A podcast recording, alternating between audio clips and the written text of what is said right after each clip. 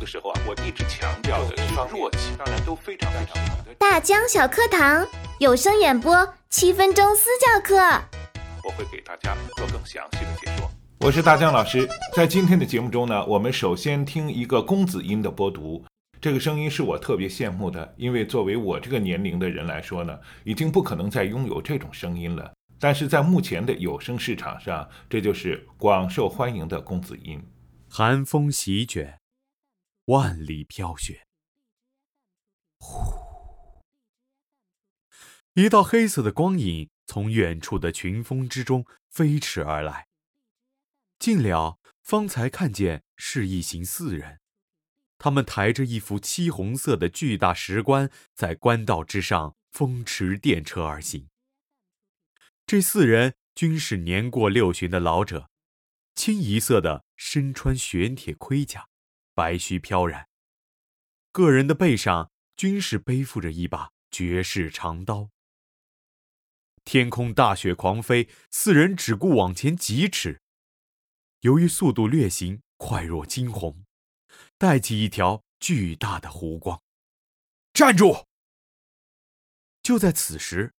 从后面忽然掠起了无数的人影，这些人影纵掠而来，强悍的气息降临在了官道的上空，一道道的杀气铺天盖地而来。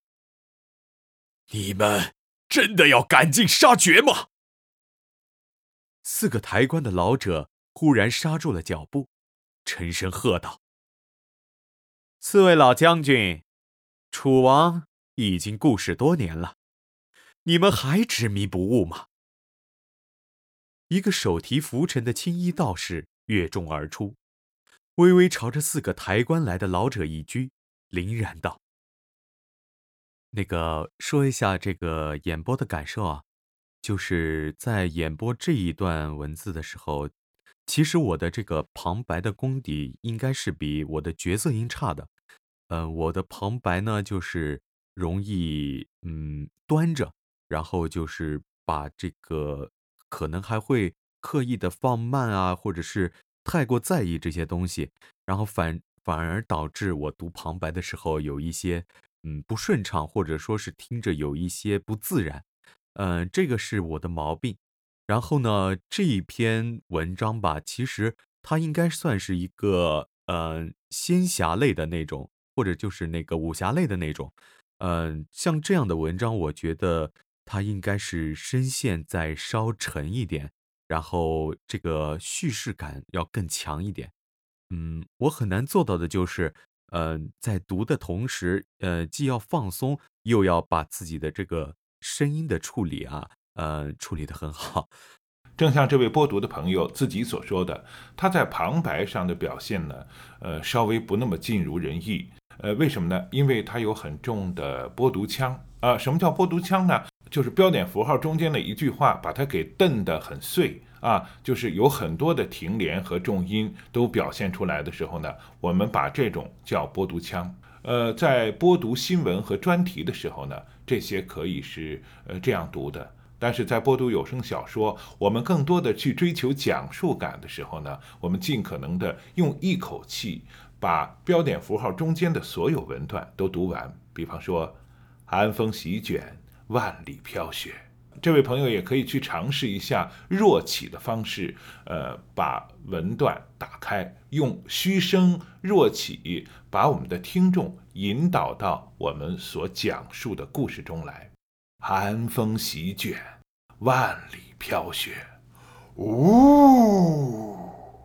那你听到我模仿的这个飘雪大风的这个声音了？呃，你的模仿也不够啊。应该是呜，真的是飘雪的感觉。其实呢，这也是角色音的一种技巧。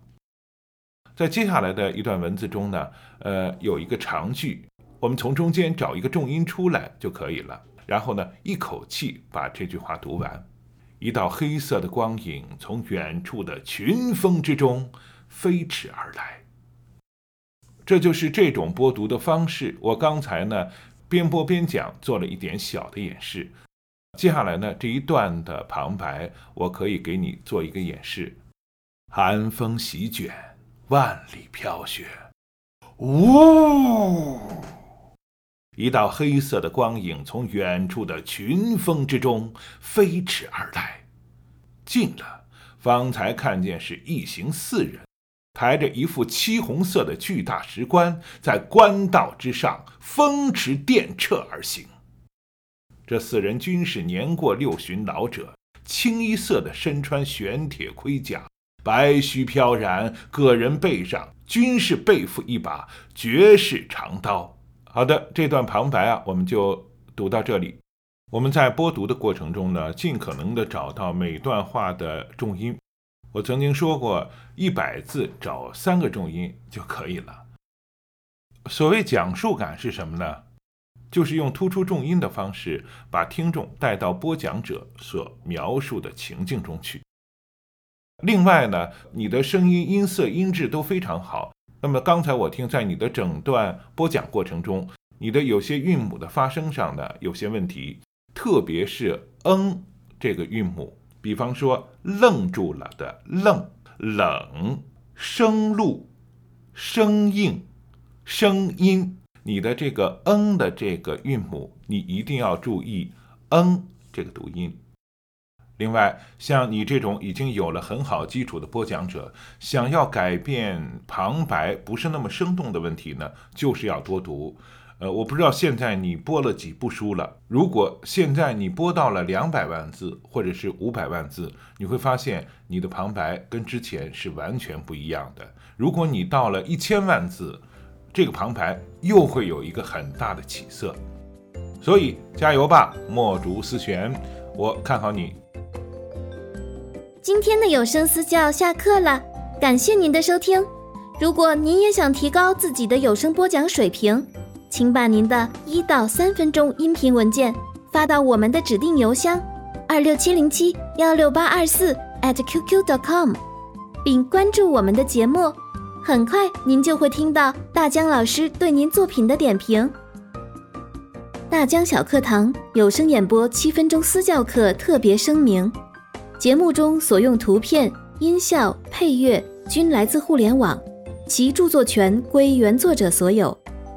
本节目仅供有声演播爱好者交流学习，不可用于二次修改、二次上传以及商业用途。如果本节目使用的素材涉及侵权问题，请联系发布者删除。转载时请保留以上信息完整。谢谢合作。